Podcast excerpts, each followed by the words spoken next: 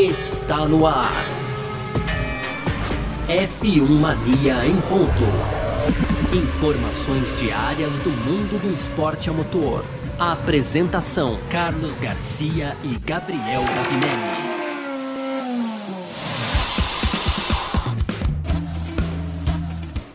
Isso, valeu demais pela sua presença, valeu você que tá junto com a gente por aqui. Tá no ar mais uma edição do nosso podcast F1 Mania em ponto nessa sexta-feira e também do nosso parque fechado por aqui, porque aqui na F1 Mania é assim que funciona, né? Termina as sessões da Fórmula 1, você vem com a gente pro parque fechado. Então, agradecendo você que está ouvindo o nosso podcast por aqui, né? Sexta-feira tem esse crossover legal. Então, muito obrigado. Obrigado também você que está com a gente aqui no nosso canal do YouTube da F1 Mania, você que está com a gente no nosso Facebook da F1 Mania e, claro, Muitíssimo obrigado você que está acompanhando a gente aqui pelo Terra TV. Estamos na home do terra.com.br, sempre muito legal, sempre um montão de gente assistindo a gente aí. E, bem, hoje, sexta-feira, dia 10 de dezembro de 2021. E a gente está falando aqui, a gente está iniciando aqui nesse momento o último final de semana dessa temporada, uma temporada incrível do Mundial 2021 de Fórmula 1 uh, um campeonato muito, muito, muito, muito disputado entre Lewis Hamilton e, e, Max Verstappen. Tivemos outras boas disputas, claro, nessa temporada também, mas o que mais se destaca é a disputa pelo título de pilotos, é aquilo que inclusive a gente mais gosta de acompanhar e tudo mais, né? e, bom, e os dois chegam empatados a Abu Dhabi com 361 pontos e meio, e claro, a gente vai falar né, dos treinos. Verstappen liderou o treino da manhã, Hamilton liderou o treino da tarde, então, assim, se isso pelo menos parece ser um equilíbrio, por um lado, por outro, aparentemente, atenção ao aparentemente, a gente tem um domínio a mais pro pessoal da Mercedes aí que tá mostrando bastante força. E os dois carros da Mercedes mostrando bastante força nessa pista de Abu Dhabi pro final da, do Mundial 2021. É sobre tudo isso que a gente vai falar, mas como a gente sempre faz antes por aqui, vamos falar de resultado. A pista tá muito, mas muito, mas muito mais rápida. A gente tá falando aí já da, de, de tempos na casa dos 15 segundos mais rápido que no ano passado. Então, assim, claro, isso vai se refletir lá na frente também, uma corrida mais rápida, tá? Importante essa parte. Podcast F1 Mania em ponto. Lewis Hamilton foi o líder né, dessa sessão de treinos aí. Ele marcou 1,23,691 né? Foi o mais rápido, foi três décimos de segundo, três décimos e meio de segundos aí, mais, de segundo mais rápido que o francês Esteban Ocon da Alpine, foi quem foi o segundo colocado na sessão de hoje, fez um 24.034. Valtteri Bottas foi o terceiro colocado ali, bem pertinho do Ocon, né? Ele fez um 24.083. Max Verstappen foi só o quarto colocado, 1.24.332. Claro, não é resultado, é treino. Mas se terminar assim domingo, a gente tem Hamilton campeão, né? Quem chegar na frente domingo vai ser campeão. Sérgio Pérez na zona de pontos. Sérgio Pérez foi o quinto colocado, ele e sua Red Bull. O sexto foi o Fernando Alonso da Alpine, sétimo Yuki Tsunoda da AlphaTauri, oitavo Charles Leclerc da Ferrari, nono Carlos Sainz da Ferrari, décimo Pierre Gasly da AlphaTauri, décimo primeiro Daniel Ricardo da McLaren, décimo segundo Antônio Giovinazzi da Alfa Romeo, décimo terceiro Lando Norris da McLaren, décimo quarto Sebastian Vettel da Aston Martin, décimo quinto Lance Stroll também da Aston Martin, décimo sexto Kimi Raikkonen da Alfa Romeo. O Raikkonen conseguiu uma proeza, inclusive, nesse nesse treino de hoje aí, ele conseguiu é, uma bandeira vermelha depois que o treino já estava encerrado. Olha só que beleza. George Russell foi da Williams foi o 17, Nicolas Latifi também da Williams, o 18, Mick Schumacher da Haas, o 19, e Nikita Mazepin, é, temporada, é, etapa de, de, de de despedida da temporada, né? Então, assim, a gente tá falando de de tradição. E a tradição dessa temporada foi o Mazepin na última colocação. Bom, vamos lá. Aproveitando para dar bom dia para quem já está com a gente por aqui, para quem já está botando seu nome na tela aqui, inclusive, ao Aislan Pacheco. Bom dia, Aislan. Valeu demais pela presença aí. Uh, valeu pela presença também do Rafael Enoque. Valeu, irmãozinho. Bom dia a todo mundo que está com a gente. Uh, bom, Vou fazer, como eu sempre faço aqui, né, o resultado do treino da manhã. Deixa eu buscar rapidamente aqui, ó, uh, o treino da, da manhã, onde a gente teve o Verstappen como mais rápido, né? Deixa eu puxar a tela aqui pra gente.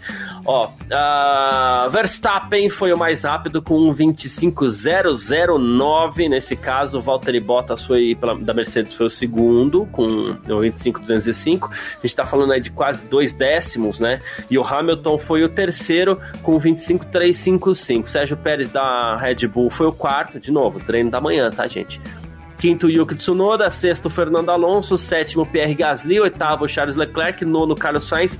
E o décimo, Sebastian Vettel. Gasly, uh, Leclerc... Não, Gasly não. Leclerc, Sainz e Alonso, eles inclusive repetiram as suas posições aí uh, do treino da manhã para o treino da tarde, tá? Bom, o que temos de prognóstico? Né? Geralmente a gente volta para aquela história da sexta-feira que nos deixa mais perguntas do que resposta.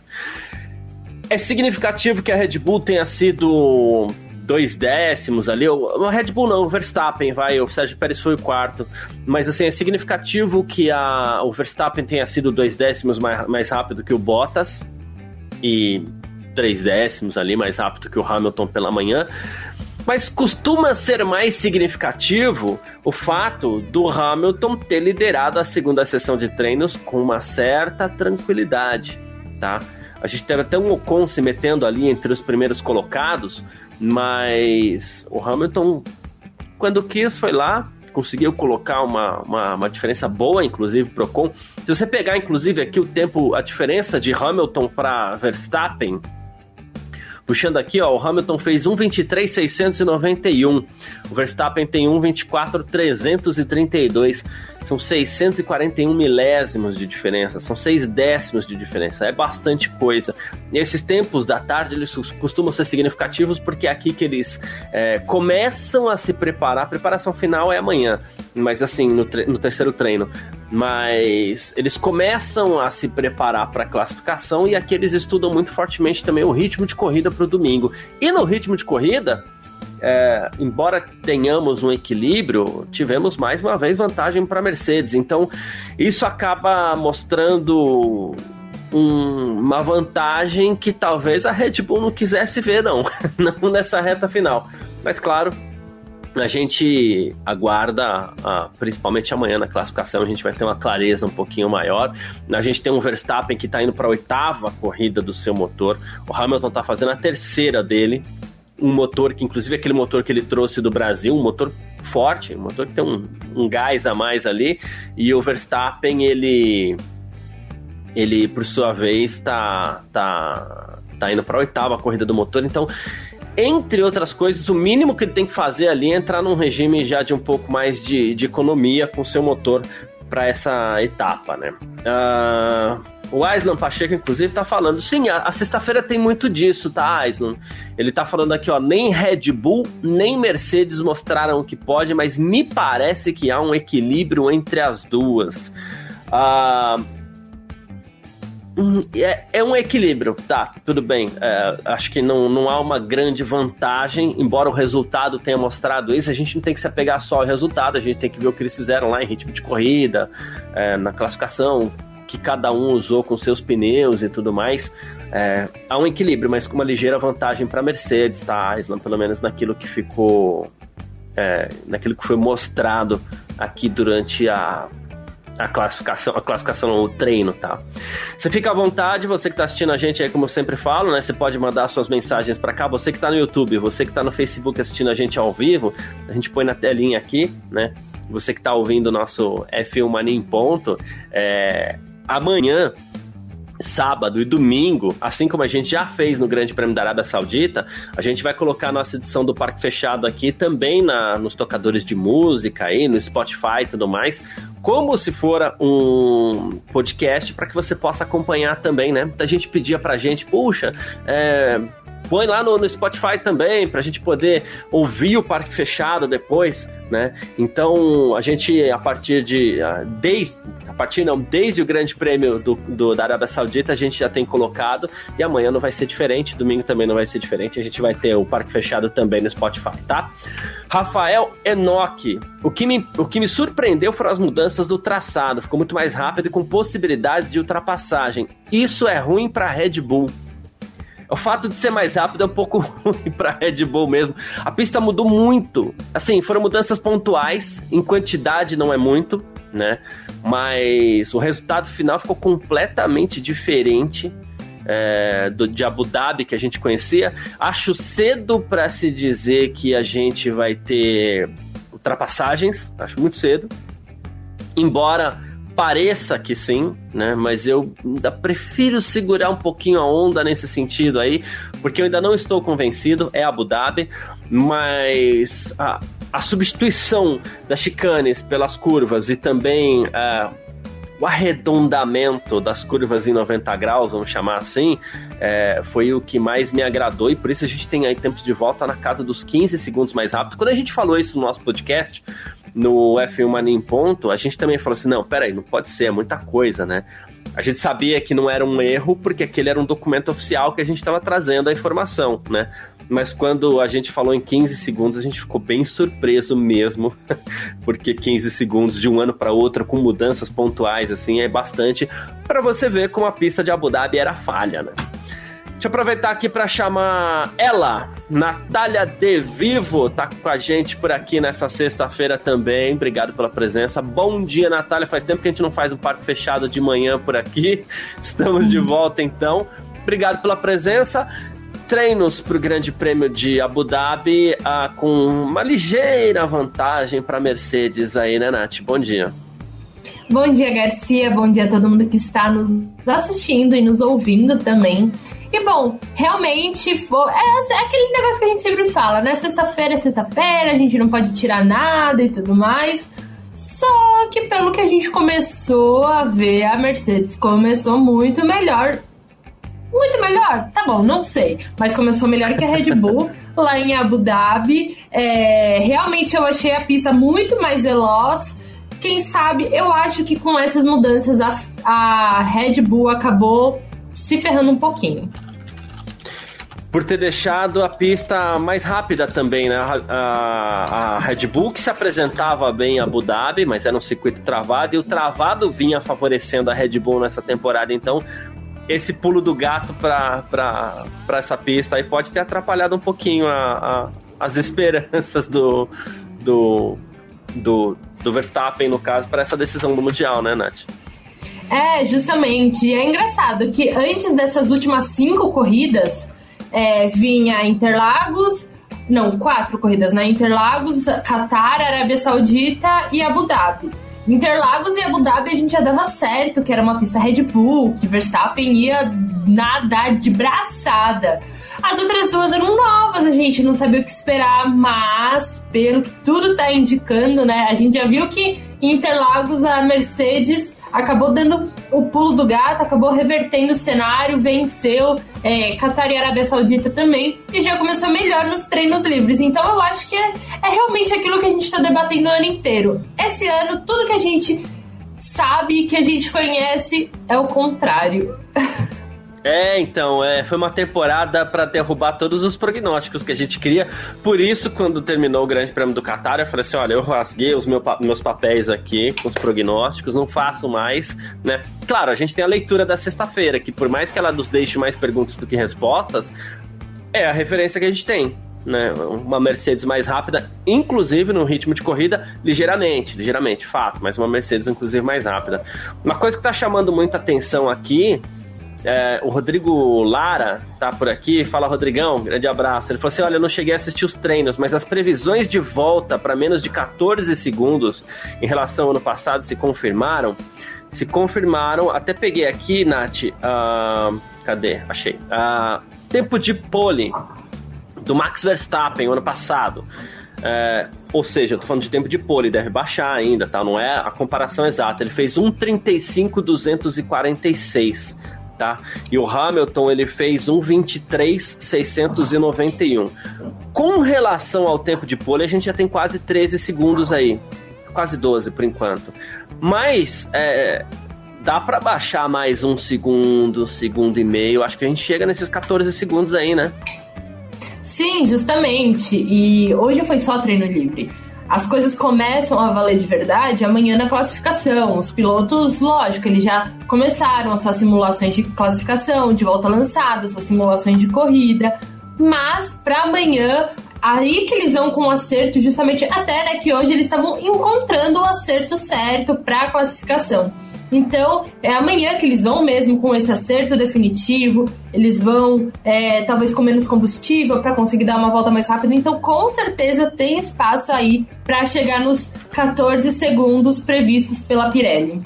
É, então, eu tô, eu tô até caçando aqui para que a gente possa é, trazer com um pouquinho mais de, de clareza. Tô caçando os tempos aqui dos treinos livres. É que eu não achei ainda, mas eu vou achar os treinos livres para que a gente possa fazer essa, essa comparação. Já de cara, assim, do que você analisa da pista, a gente tá falando de uma pista larga, ela é muito, ela é muito larga, completamente inclusive diferente da Arábia Saudita do que a gente viu semana passada, mas assim, o esse princípio é, que, que a gente viu, esse gostinho que a gente teve do, do novo traçado de Abu Dhabi, para você, deve favorecer as ultrapassagens ou é cedo ainda para falar? É cedo, mas eu, eu coloco a minha mão no fogo. Eu acho que a gente vai ver corridas assim, minimamente mais emocionantes, mas eu também não estou super é, animada, super empolgada com esse novo traçado. Eu acho que vai sim ter uma ultrapassagem ou outra. É porque assim, né? Abu Dhabi normalmente tem zero ultrapassagem. Então, se tiver uma ultrapassagem, já é, é mais do que o é passado. É, exatamente. Então eu acho que, que vai sim é, ajudar nas ultrapassagens, mas eu continuo com a minha opinião que vai vencer quem classificar na frente. Vai, vai se sair melhor quem se classificar na frente. Talvez os dois não tenham nem a possibilidade de se enfrentarem lá na frente, né? Aí sim, quando a gente pega carros que estão num ritmo num patamar de equilíbrio, vamos dizer assim, como estão Mercedes e Red Bull, para isso talvez o circuito não seja suficiente para favorecer as ultrapassagens, né? Sim, justamente. E eu acho. E assim, é o que eu falei durante a semana lá no nosso grupo do, da redação. Que é, se o Verstappen largar na frente, eu acho que ele vai pianinho, vai tentando só controlar. Eu acho que se o Hamilton largar na frente, o, o eu não tô falando que o Verstappen vai vir para bater de propósito. Essa teoria tá ganhando as redes sociais na última Nossa. semana. Gente, pelo amor de Deus, eu não acredito nisso. Eu não acho que vai acontecer de verdade. Mas se o Max largar atrás, eu acho que ele vai vir assim, arrepiando. Então, eu, eu espero uma corrida minimamente emocionante. Vamos ver, né? Boa. Eu dar um abraço aqui no Mauro Lima, que até tá falando, perguntando em favoritismo já, que é cedo para falar em favoritismo, é, até porque assim, eu desisti de falar em favoritismo, né?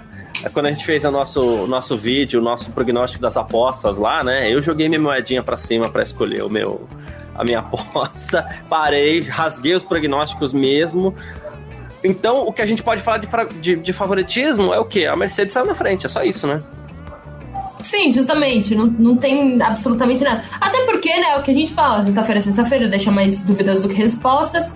Esteban Ocon terminou como o segundo mais rápido do dia vocês acham que ele vai terminar na segunda colocação? Então, assim, não, não tem como falar nada ainda. Foram só os primeiros treinos. O primeiro treino ainda foi feito de manhã, não é nem de manhã, né? De manhã barra tarde, que não é nem o horário, temperatura que vai acontecer a corrida. Então, assim, nada de favoritismo. Boa. Outra que parece cedo aqui, o Edinaldo Faria está falando. A verdade é uma só, não dá pra Red Bull. Calma, né? Muita calma nessa hora a gente nunca sabe, vai que tem um acidente, uma quebra, uma batida. A gente nunca. Corridas são imprevisíveis, isso é o que é o legal. É, o Paulo Santos ele tá surpreso aqui com as mudanças na pista que diminuíram 14 segundos o tempo de volta, né? Ah, o Lima Deus tá aqui também. O Rodrigo Tricolor, que é torcedor do, do Hamilton. Não sei qual tricolor que é. Se for o tricolor do Sul, ele deve estar tá com um pouquinho de dor de cabeça hoje. o. O Diego Moreira tá falando aqui, ó, o Max troca o motor ou vai com esse mesmo para a oitava corrida seguida? Não, agora é esse mesmo. Ó. A, a Red Bull, ela tudo bem que ela teve alguns é, desprazeres relativos ao motor durante a temporada, mas agora não dá mais para trocar. Ela perdeu o timing da troca de motor também, né, Nath? Sim, justamente. É, perdeu o timing. Não... Assim, a Red Bull, ela é quem chega com nada a perder, eu acredito, em Abu Dhabi, porque é, ela tá na liderança da classificação de pilotos única e exclusivamente porque o Verstappen tem uma vitória a mais. Então, assim, não significa nada, ela não tem nenhum respiro, não tem nada. E o, o Hamilton, ele ganhou as três últimas corridas. Então, eu acho que assim, ela não tem nada a perder. Pra que, que ela vai querer trocar de motor agora? Vai com o que tem e acabou, sabe? Tipo, se era pra ter trocado, que tivesse sido três corridas atrás. Agora, o duro é que já em alguma, já algumas corridas a gente tem aquela impressão que o Verstappen ele vem correndo num ritmo mais moderado, até por conta da durabilidade que ele precisa apresentar para esse motor, né? O único motor da temporada que vai durar oito corridas, se durar, né? Mas é, é, que a gente fica com medo de falar isso, que senão aparece um torcedor do Verstappen lá na casa motor dele estoura e fala, tá vendo? Rogou praga, não é isso, né? Mas é que a gente não, não, não tem aquela certeza absoluta que o motor vai durar e ninguém tem. Mas o ideal talvez seria ter trocado ali no Brasil, até porque o Hamilton venceu de qualquer jeito, né? O ideal teria sido trocar no Brasil e vir com, com esse motor para a reta final e podendo disputar um pouco melhor, né? Mas, enfim, agora é tarde para falar também, né? Rodrigo Sim. Lara tá dizendo aqui, ó, é claro para mim que a Mercedes vem um momento melhor, mas é difícil precisar algo, já aconteceu tanta loucura nessa temporada, a gente não pode esquecer que carreiras são carreiras, né? Justamente. Essa, essa temporada eh, já teve de tudo, sabe? Já teve Alonso de volta no pódio, teve vitória do Ricardo com a McLaren, teve batida do. do, do teve break test, teve, sabe? Teve tanta coisa que. O, o que, que falta acontecer é, nesse final de semana? Não sei. Sinceramente. Eu acho que o que falta acontecer, que é o que seria é, completamente diferente de tudo que aconteceu na temporada inteira, uma corrida morna, uma corrida tranquila. acho que é o que falta ah, acontecer. Isso é verdade, isso é verdade. O Raul Pereira, não consegui acompanhar, mas vou me informar com vocês. Grande Raul, grande abraço. Então tá aí, ó, mais uma vez, os cinco primeiros, tá? Repetindo.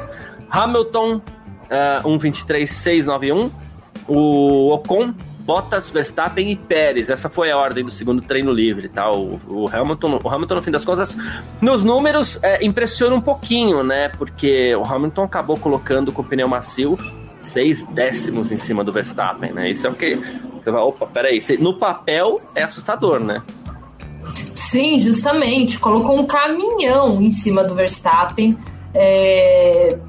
Vamos ver aí a, o coelho que a Red Bull vai tentar tirar da cartola durante a noite, porque, cara, seis décimos é muita coisa. É, né? Uh, daqui a pouco vou esperar até o Gavi chegar aqui, que a gente vai falar de algumas despedidas que vão acontecer nessa temporada, tá? É, que, que, assim, algumas vão deixar a gente de coração partido tal, né? Mas a gente espera o Gavi pra gente comentar as despedidas. Mas, assim, uma coisa que eu queria puxar com você aqui, Nath, além da tensão natural que toda todo fim de temporada, toda decisão de temporada tem, né? E, e Abu Dhabi vem forte com isso, né? Uh, a gente tem um, uma tensão em cima do Verstappen. Por que em cima do Verstappen? É, porque é o que todo mundo tá falando. Se os dois baterem, uh, o campeonato tá decidido a favor do Verstappen. Primeiro, eu se eu acreditasse que o Verstappen vai jogar o carro para cima do Hamilton propositalmente é, no domingo, eu largaria a mão, nem assistiria porque não vejo sentido para isso, né? É, já aconteceu na Fórmula 1? Já, já aconteceu, até com Senna, né? Mas, assim, se eu soubesse de antemão ou acreditasse de antemão que isso vai acontecer no domingo, eu largaria a mão. Mas, assim, é muita tensão para cima do Verstappen, porque é muita gente acreditando que ele possa fazer isso, né? É, já ficou claro que nem eu nem você acreditamos que isso possa acontecer, mas o quanto essa tensão para cima dele, esses dedos apontados para Verstappen, podem prejudicar ele nesse final de semana? Pode prejudicar porque talvez. Assim, eu não acredito. Primeiro, eu não acredito que ele vai bater. Não acredito. É o que você falou. Se, se eu achasse minimamente, eu ia assistir a corrida porque eu sou obrigada. A gente trabalha com isso. Mas eu ia ser tipo, dane-se, sabe? Não acredito que ele vai bater. Não acredito que tenha alguma teoria da conspiração. Não acredito na máfia que estão falando, né? Mafia. Tem nenhum né? sniper também lá pra. Na, nenhum sniper, nada. Eu, eu, não acredito. Eu acredito que são dois pilotos jogando no limite. É, Verstappen às vezes ultrapassando esse limite, mas eu não acredito em nada dessas teorias da conspiração.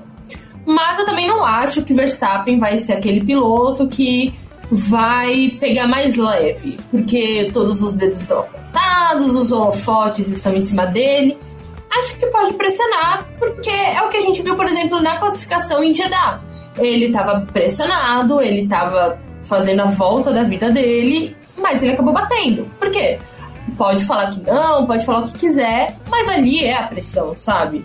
E agora ainda tá nesse jogo mental, ser campeão, não confio em um, não confio em outro. Eu acho que é assim. O Verstappen é novo, tem 23 anos, é a primeira decisão de título dele. Ele perdeu 30 pontos em relação ao Hamilton nas últimas três corridas. Ele chega empatado com um cara que ele estava andando muito superior por conta do carro também, né? É, é, o que a gente fala, se não fosse o Hamilton, se fosse, por exemplo, um Bottas na briga pelo título, Verstappen já teria sido campeão, sem dúvida nenhuma. Mas assim, então eu acho que ele chega mais pressionado porque ele tá. Todo... Até que ele fez o um comentário, né? Que ele tá sentindo que ele tá sendo tratado diferente.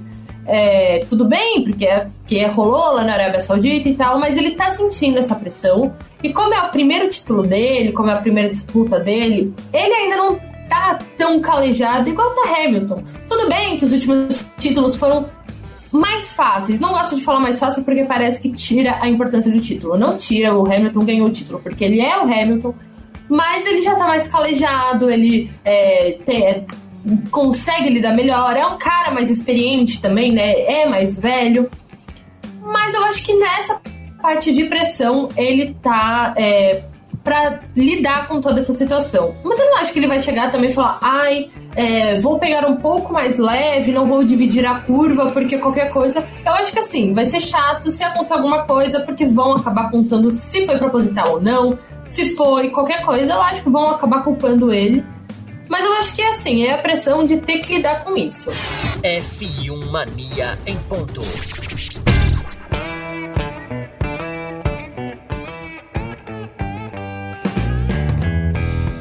Então deixa eu já chamar o Gavi para esse papo aqui. Salve meu irmão, boa tarde. Boa tarde não, bom dia ainda, né? É, seu microfone tá mutado, mas vamos que vamos. E, e, é, e, a gente já chegou nesse assunto aqui, Gavi, que foi um dos assuntos, inclusive, que a gente bateu é, na tecla essa semana no F1 Mano em Ponto, no nosso podcast, né? Que é essa questão da pressão para cima do Verstappen. Quando a gente fala pressão para cima do Verstappen, é, a gente está falando desses dedos apontados, né? Com a possibilidade dele é, eventualmente jogar o carro para cima do Hamilton, coisa que eu e Nath acredito que você também, porque a gente já conversou sobre isso, não acreditamos que deva acontecer. Porém, é muita tensão, e uma coisa que me preocupa, inclusive, é a tensão que ele recebe, entre aspas, de dentro de casa, porque a gente sabe, o pai dele é um sujeito questionável demais, né? O Jos Verstappen. Uh, e eu não sei é, é, até que ponto não pode ser o tipo de cara que, inclusive, chega nele e fala assim: ó, faça isso, enquanto ele saiba que talvez não seja o correto, e enquanto ele esteja ouvindo outras pessoas dizendo: olha, ele vai fazer isso, o que também é ruim, né? E isso às vezes tira, né? O, o G Ceará tá por aqui, grande G Ceará, que até tá falando assim: under pressure, under pressure total, né, Gavi?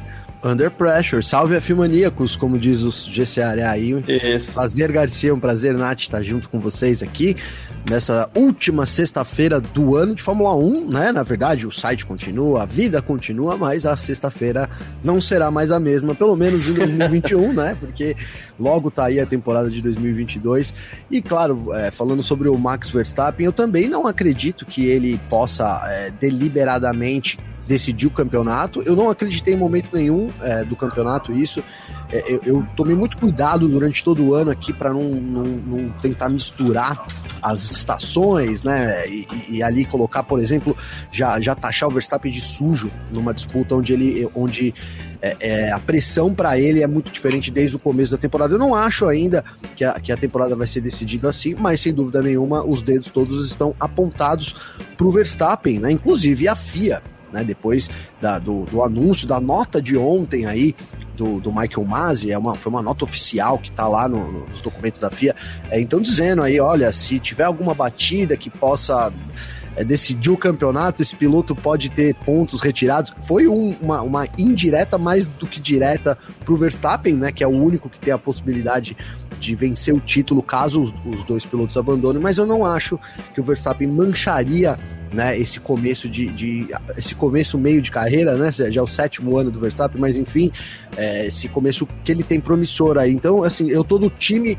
que acredita que a gente vai ter uma corrida pegada. Eu vejo o Verstappen jogando duro, sim, porque é o jogo dele, né? Seria é, diferente ele, ele se, se ele chegasse com uma abordagem mais, menos agressiva, a gente estranharia isso e, e aí que eu vejo até perigo né? A gente falou muito sobre aqui. É. Usamos o exemplo da largada do Bottas ali.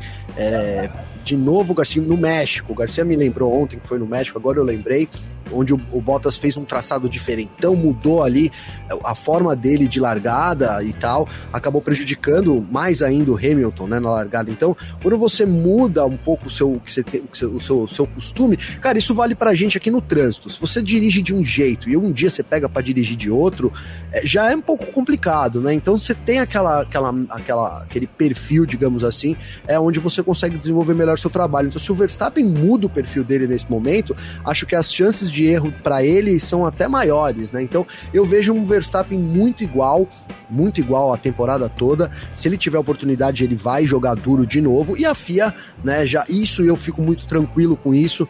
Né, porque a FIA aviso, deu um aviso direto na, na, na corrida passada que foi a, a, as, as penalidades do Verstappen. Então, olha, é, é, há um limite, né? Há um limite. Então eu fico muito tranquilo também é, pensando que a FIA tá de olho nisso e sabe das coisas, né? Mas pessoalmente, acho que o Verstappen não decidiria esse título assim, no, é, tacando o carro para cima do Hamilton. Acho isso uma teoria da conspiração. Faz sentido, porque, enfim, é o momento, né? De, de falar groselha por aí, mas é, toma muito cuidado para sair dizendo isso por aí. Por outro lado, é, tem um ponto de atenção que a gente tem que ter. Uh, o Michael Masi, ele declarou, ele falou sobre, de novo, aquela questão do Grande Prêmio do Brasil, e ele disse que o Verstappen não foi punido ali porque havia uma grande área de escape, uma área de escape segura, e nenhum dos dois pilotos teve prejuízo é, material no carro tal. Isso abre um precedente, né, Nath? Porque assim, a gente vem cobrando isso desde o início da temporada. O seguinte, é, a FIA vai punir só quando os pilotos baterem e alguém levar prejuízo, abandonar, quebrar carro, qualquer coisa? Ok, então que seja assim do começo ao fim. Porque é, é sempre importante que se haja coerência. Aí o piloto, seja ele Hamilton ou Verstappen, mas quem tem a vantagem, repito, é o é, repetimos né, aqui, é o Verstappen. É, o piloto pega e fala assim: olha, o diretor de corridas da FIA está dizendo que se não houver uh, prejuízo material, se não houver prejuízo, é, pode fazer, né? Não que também Verstappen seja o, Verstappen não, Abu Dhabi seja o paraíso para que isso aconteça, né? É, é uma, é uma pista com layout completamente diferente, né? Mas se tiver a oportunidade de espremer sem bater, acho que os dois vão fazer, porque pelas palavras do Michael Masi, acho até perigoso isso, mas pelo menos ele esclareceu a situação, né? Mas pelas palavras do Michael Masi tá liberado, né? É, o Michael Masi, ele basicamente falou, deixa os meninos correrem. Só que, sabe, Hamilton e Verstappen já se Né? É. É. Só que assim, eles já se encontraram na pista esse ano e não foi exatamente amigável, não foi exatamente deixar eles correrem.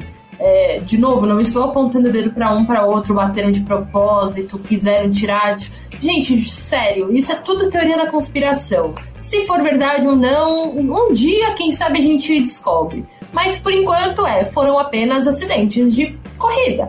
Ok, é perigoso, porque a gente sabe. É, o, o, o Vettel, olha, quem o Vettel tivesse brigando pelo título. O Verstappen, ele. É, ele tem o estilo arrojado dele, ele tem o estilo agressivo dele, e o Hamilton já falou: eu não vou mais tirar pé. Hum, ter um título decidido pelo, por um acidente, acho que não vamos ter. Mas também não existe a chance zero. Os dois, eles estão aí brigando. Nenhum dos dois, teoricamente, tem, tem algo a perder, né? Eles estão empatados. O, o Verstappen tá aí atrás do primeiro título e o Hamilton tá na segunda colocação da classificação. Então ele tem que chegar na frente do Verstappen. Eu acho que é um pouco perigoso, porque assim, o que é dano de fato, sabe? É, no, no, no acidente de Jeddah, por exemplo, teve dano? Aparentemente sim, mas eles conseguiram continuar correndo. Então, assim, eu ok, entendo, o Verstappen foi punido, tudo bem. Mas é, que... é aquela grande área cinzenta.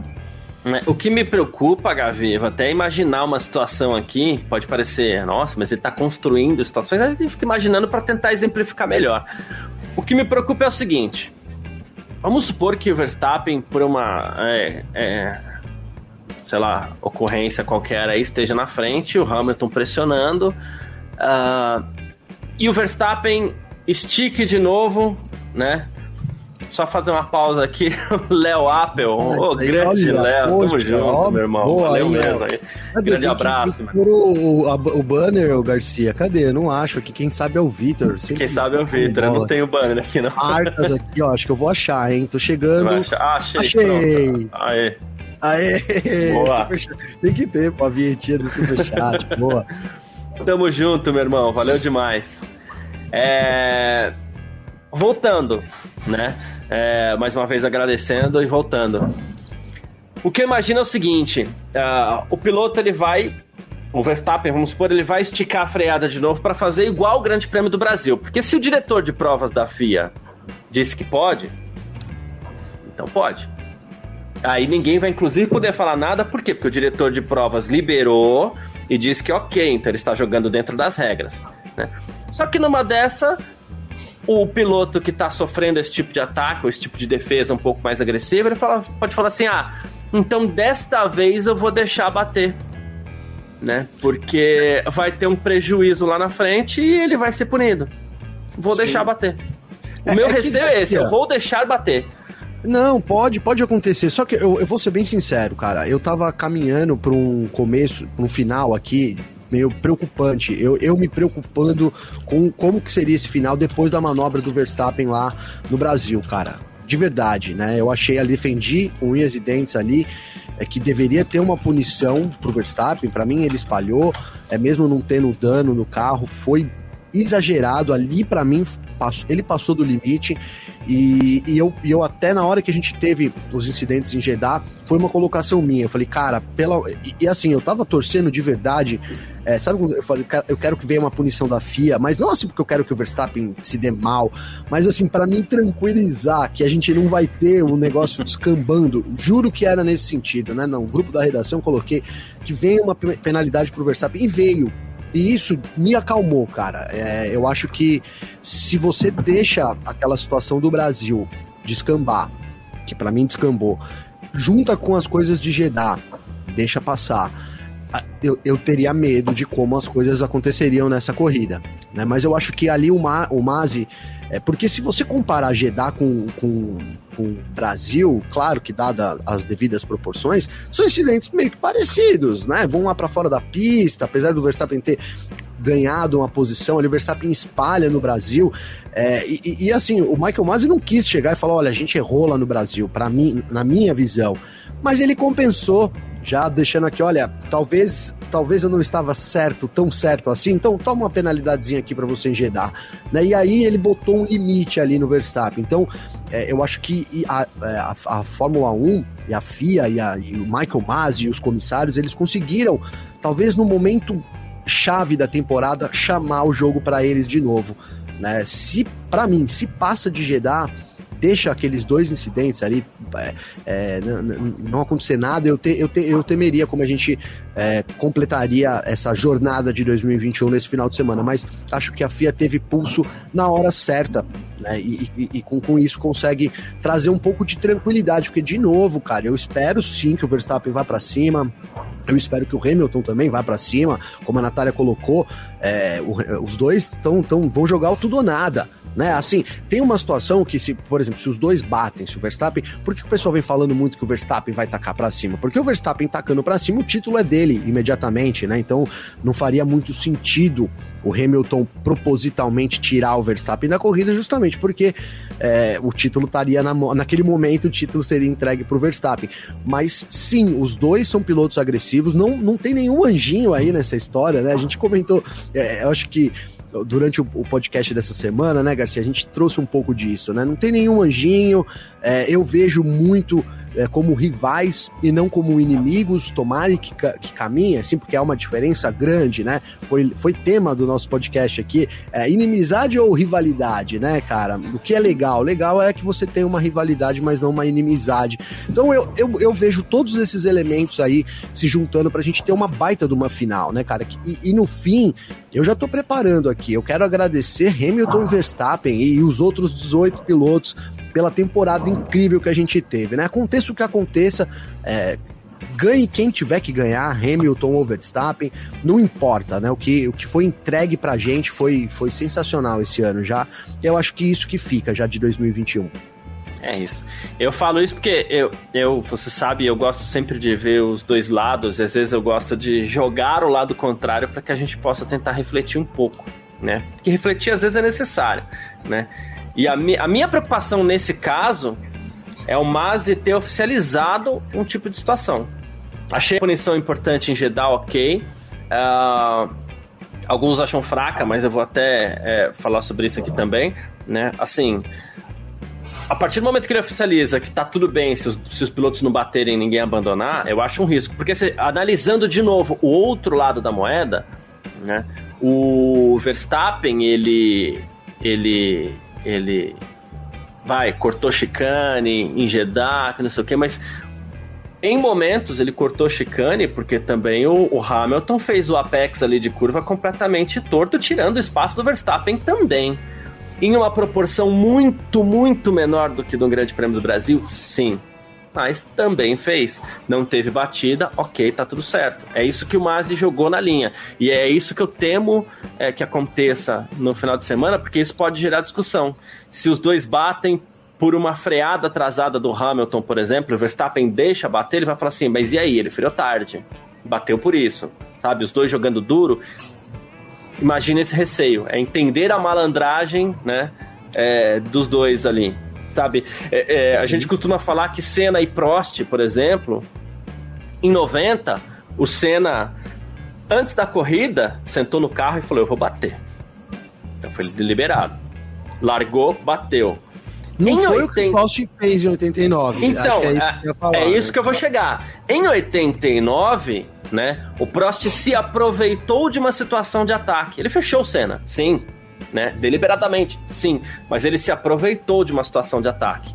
O Senna não, o Senna sentou no carro sabendo daquilo. Então, as duas Muito coisas podem acontecer. O piloto pode deliberadamente querer bater, ou então ele pode se aproveitar de uma situação do tipo, olha, atrasou uma freada, tentou uma ultrapassagem aqui, foi agressivo demais, vou deixar bater.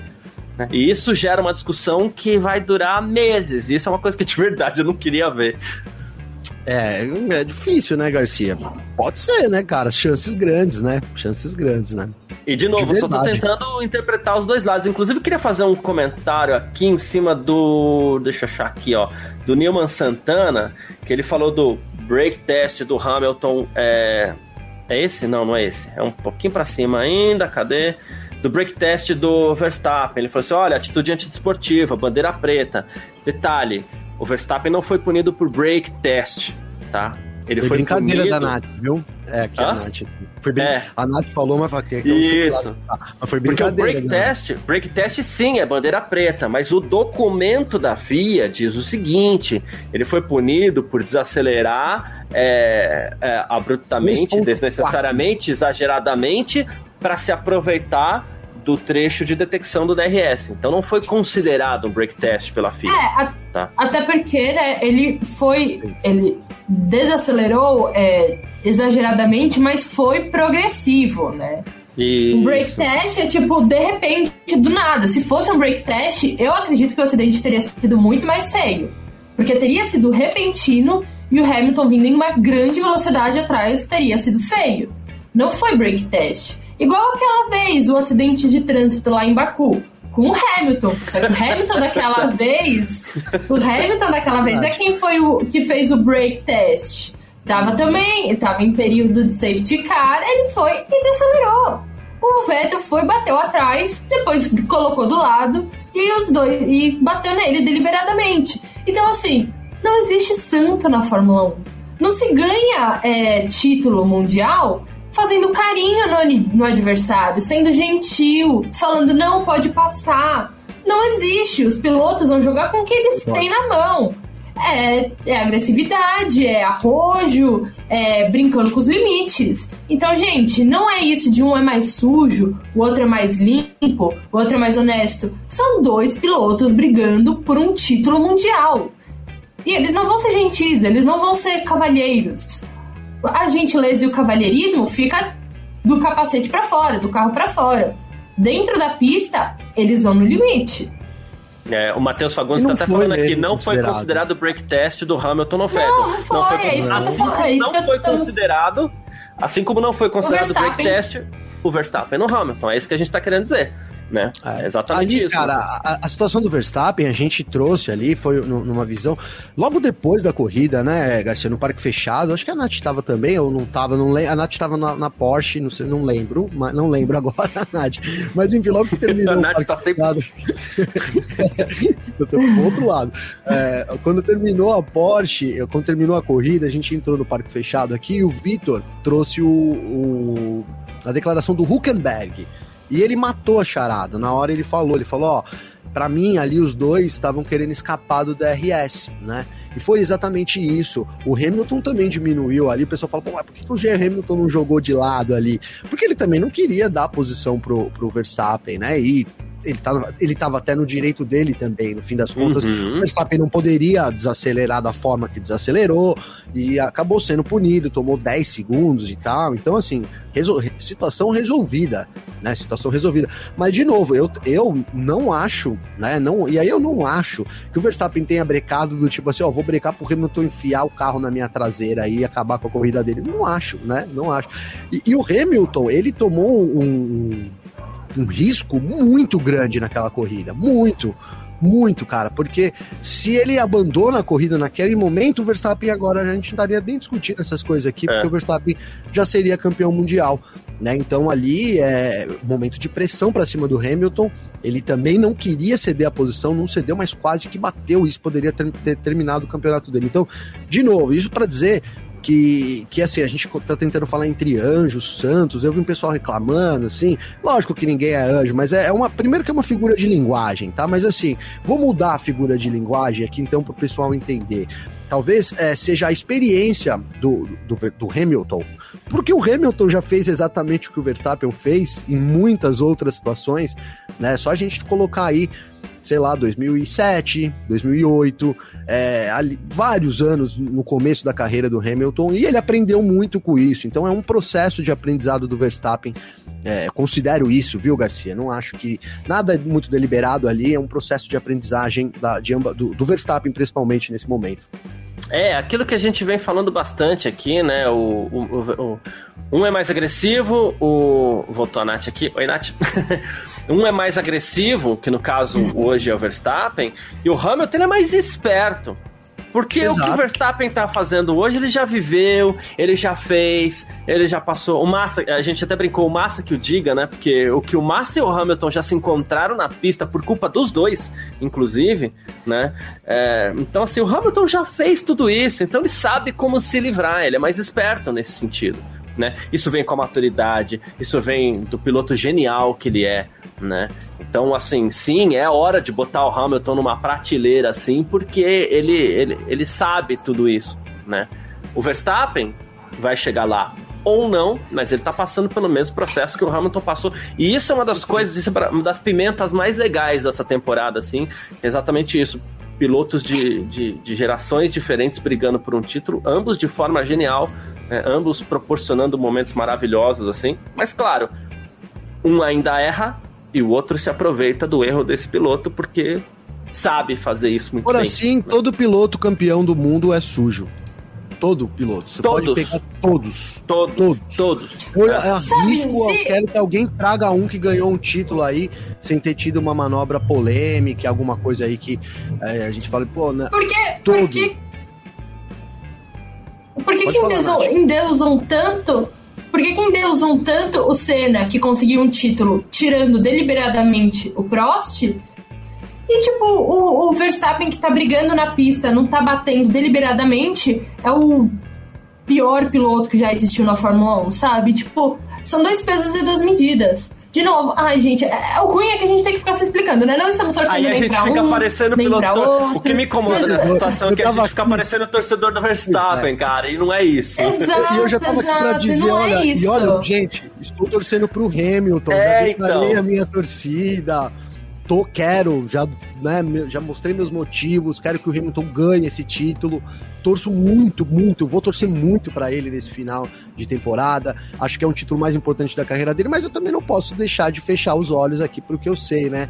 Então é um, é um lance de, às vezes que a gente fala, tentar é, exercer ali, né, uma, um, é difícil mesmo, mas assim, deixar a torcida de lado um pouco e analisar o jogo, analisar ó, todas as, as, as, questões, né, cara? Igual, quando a gente fala, pô, o Senna foi um cara sujo, nossa, tem gente que se pudesse jogava uma pedra.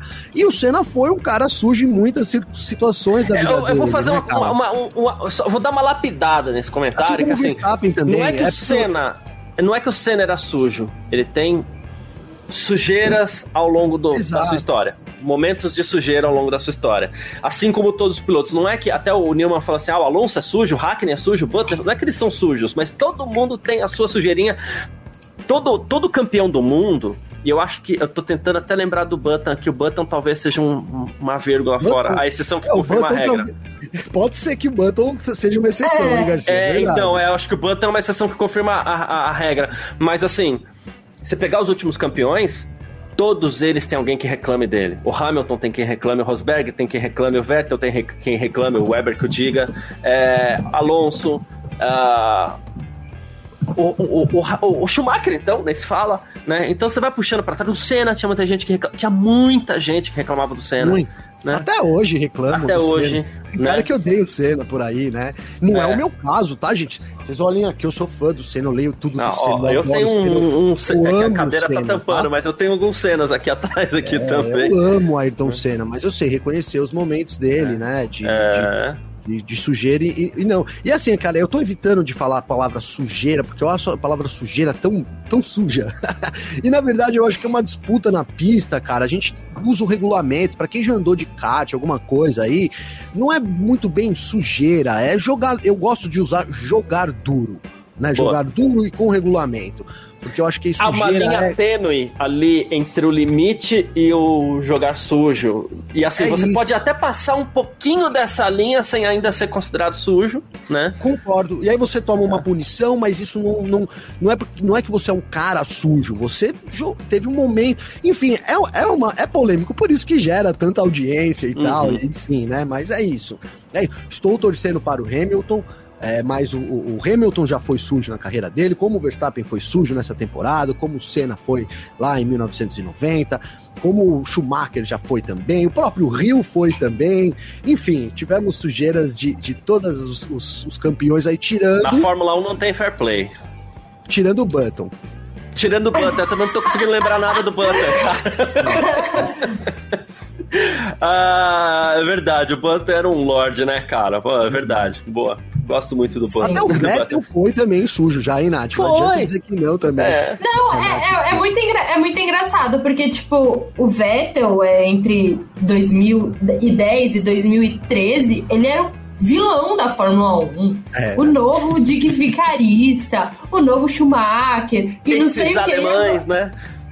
Exato, exatamente. É, eu, eu, um que eu mais, o que eu mais gosto de trazer é o Multi 21. Teve também aquela batida em 2000. Teve aquela batida também é, com o, o, Weber em 2010, se eu não me engano, também na Malásia. Então, assim, cara, é o que eu falo, não se ganha títulos sendo um Lorde se você não é Jason Button. Você tem que ir pra cima. E hoje o Vettel é idolatrado. Vai saber daqui 10 anos se o Verstappen não vai ser idolatrado também. Vai. Não sei Antes de colocar uma, a, a uma mensagem na é tela, tem até uma pergunta pra, pra Nath aqui, porque acho que a Nath conhece um pouco melhor sobre essa, essas questões é, extra-pista. O Vettel e o Weber, eles são amigos hoje? Hoje eles são. Hoje, hoje eles não. convivem, é, eles convivem não bem, mesmo. de boa. É, é, né? Eu acho que assim, tem, tem mais ressentimento do lado do Weber do que do lado do, do Vettel. Porque, né? Mas, mas eu, é tipo, agora eles estão de boa. É que assim, a gente não. não o Vettel não tem é, rede social pra postar uma, uma selfie com, com o Weber, né? Então fica tudo meio que por cima. De vez em quando deve rolar uma azeitona assim voando na mesa, né? Tipo, é, tipo esse isso. filho da mãe fez isso comigo lá na Turquia, né? É, isso, na Turquia, na Turquia, exato. Muito bom. Uh, o Juan, Juan Diner, é, Juan Diner, Igor, ele falou assim: resumindo, o sujo nada mais é um piloto com grande vontade de vencer e que às vezes em um segundo erra, somente isso. Até porque Palmas, palmas pra ele. É, até adorei, porque é fácil adorei. errar nessa situação, né? É, é, isso. Gostei, gostei eu adorei, também. cara. Adorei. Eu não consegui em, em 323 edições do podcast esse ano. Eu não, eu não consegui resumir tão bem como o nosso amigo resumiu aí, o sujo é isso, cara, é isso. É a vontade de vencer. Tem uma hora que você passa do limite, a gente considera sujeira, né? Diferente você ver um piloto sujo jogando o tempo todo, né, cara? É muito diferente. Eu, eu, vejo, eu consigo separar essas duas coisas assim e consigo amar os pilotos da mesma forma, né? Eu tava até brincando ontem, quando o Hamilton começou na carreira, isso na redação, quando o Hamilton começou, eu não gostava do Hamilton, cara achava que ele forçava a barra. E hoje eu adoro o Hamilton, cara. Eu adoro ver o Hamilton guiar.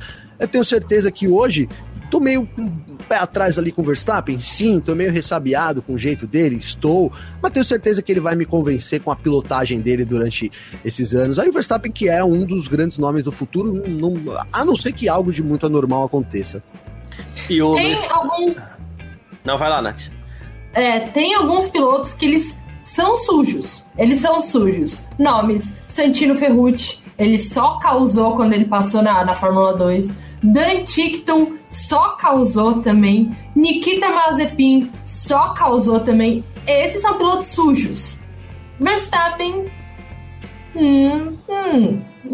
É assim, eu, eu, vou me abster de qualquer outro comentário de Verstappen e Hamilton. Vamos, vamos falar do, do Alonso e do, e, do, e do Vettel, que daí ninguém pode falar que eu tô torcendo.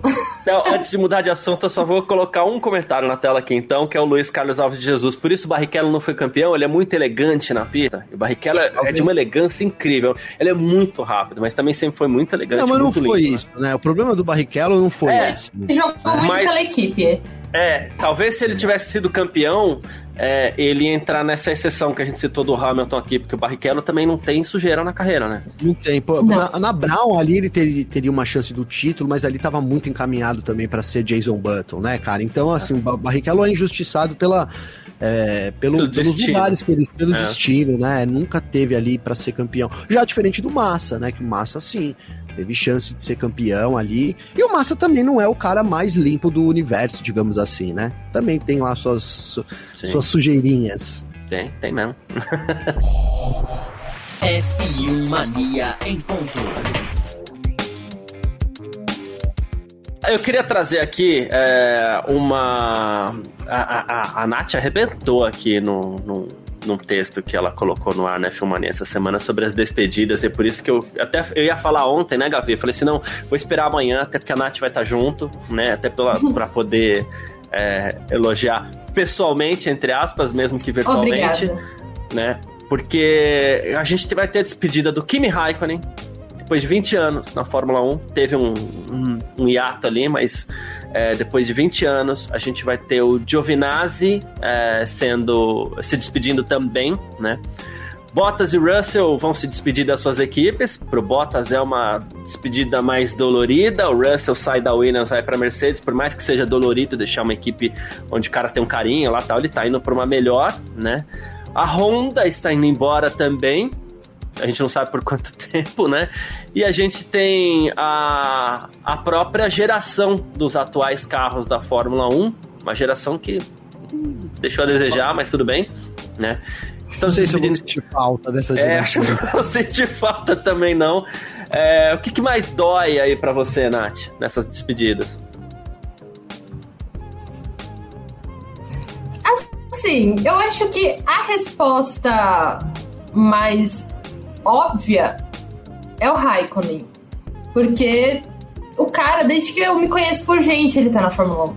Desde que, sei lá, os meus primeiros passos, o Raikkonen tá na Fórmula 1 praticamente.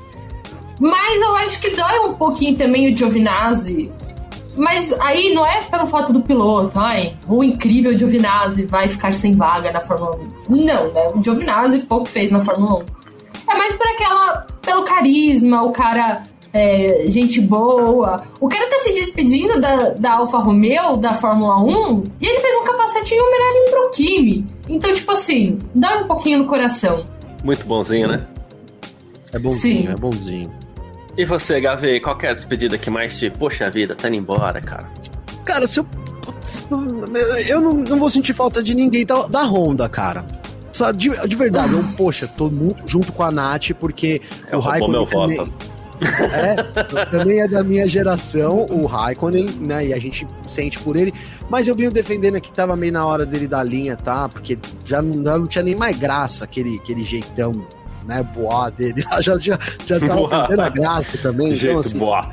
É, acho bom porque a gente tem uma, uma, uma galera nova para chegar também, né? Agora, o Giovinazzi, Cara, eu acho ele muito bonzinho. Eu esperava mais realmente dele na Fórmula 1. Achava que era um cara que vinha é, para poder desenvolver um, um, trabalho legal, quem sabe assumir uma vaga na Ferrari, mas as coisas mudam rapidamente, né? A Ferrari hoje já não tem mais vaga para daqui 30 anos, não tem mais vaga na Ferrari, né? Já tem fila ali, tudo certinho. E, então a Honda, cara, porque a Honda no último ano entrega um baita de um trabalho.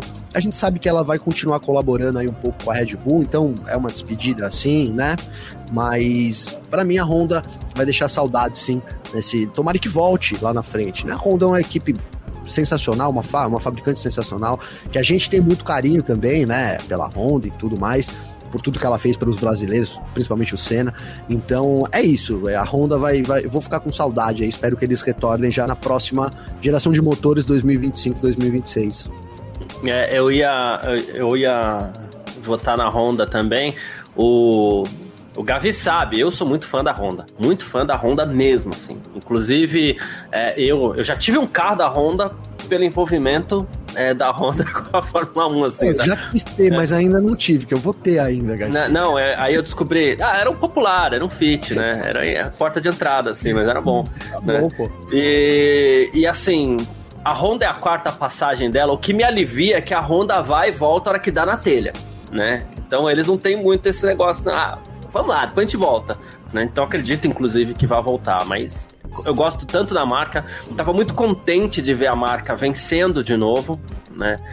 É, então, é, assim, fico triste com a saída, por mim ela não sairia, mas também entendo as razões. O Rodrigo Lara tá até falando que a Honda parece um viciado em recuperação. Dá a recaída, ela volta pra Fórmula 1 de novo. É Pô. mais ou menos isso. É, então é isso, o que me mais é, deixa assim é a saída da Honda. Toda, toda etapa final do ano tem esse lance da despedida, né, Nath? Aí deixa.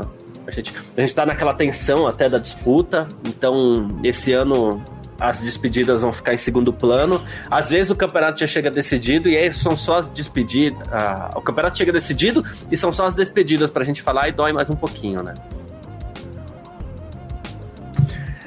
Mas é isso. Vamos para. Sim, justamente. Mas ah, pelo menos da. Não, pode ir lá. Deu uma travadinha, né? É, foi só um atrasinho, vamos lá. Acho que agora travou mesmo, viu? Acho que agora travou. Ah, é.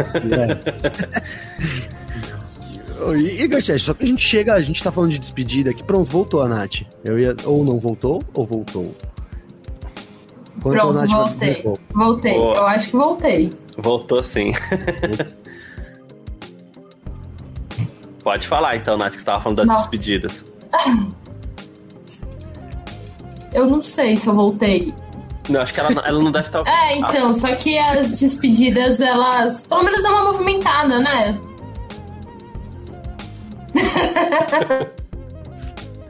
Não, mas vocês estão falando de despedida, cara. Vai chegar o Guan Yu Ninguém vai falar do Guan Yu chegando aí na Fórmula 1. Ah, mas só chega no que vem, né? Acho, acho que vai ser divertido esse negócio de você ter um piloto chinês na Fórmula 1. Acho que vai ser muito legal. Você mas troca um Raikkonen e um, um Giovinazzi pelo Guan Yu Garcia?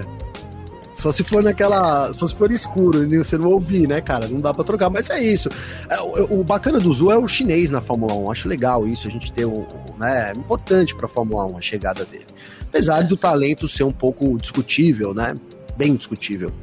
É, é isso. É, bom, vamos fazer o seguinte: vamos para os nossos palpites para amanhã, para o grid. Né? Então, assim, lembrando que quem tiver com a gente aqui no chat pode também deixar seu palpite que a gente vai pôr aqui na tela. Eu vou começar com a Nath. É, Nath, qual vai ser a primeira fila do Grande Prêmio de Abu Dhabi? Hamilton Verstappen.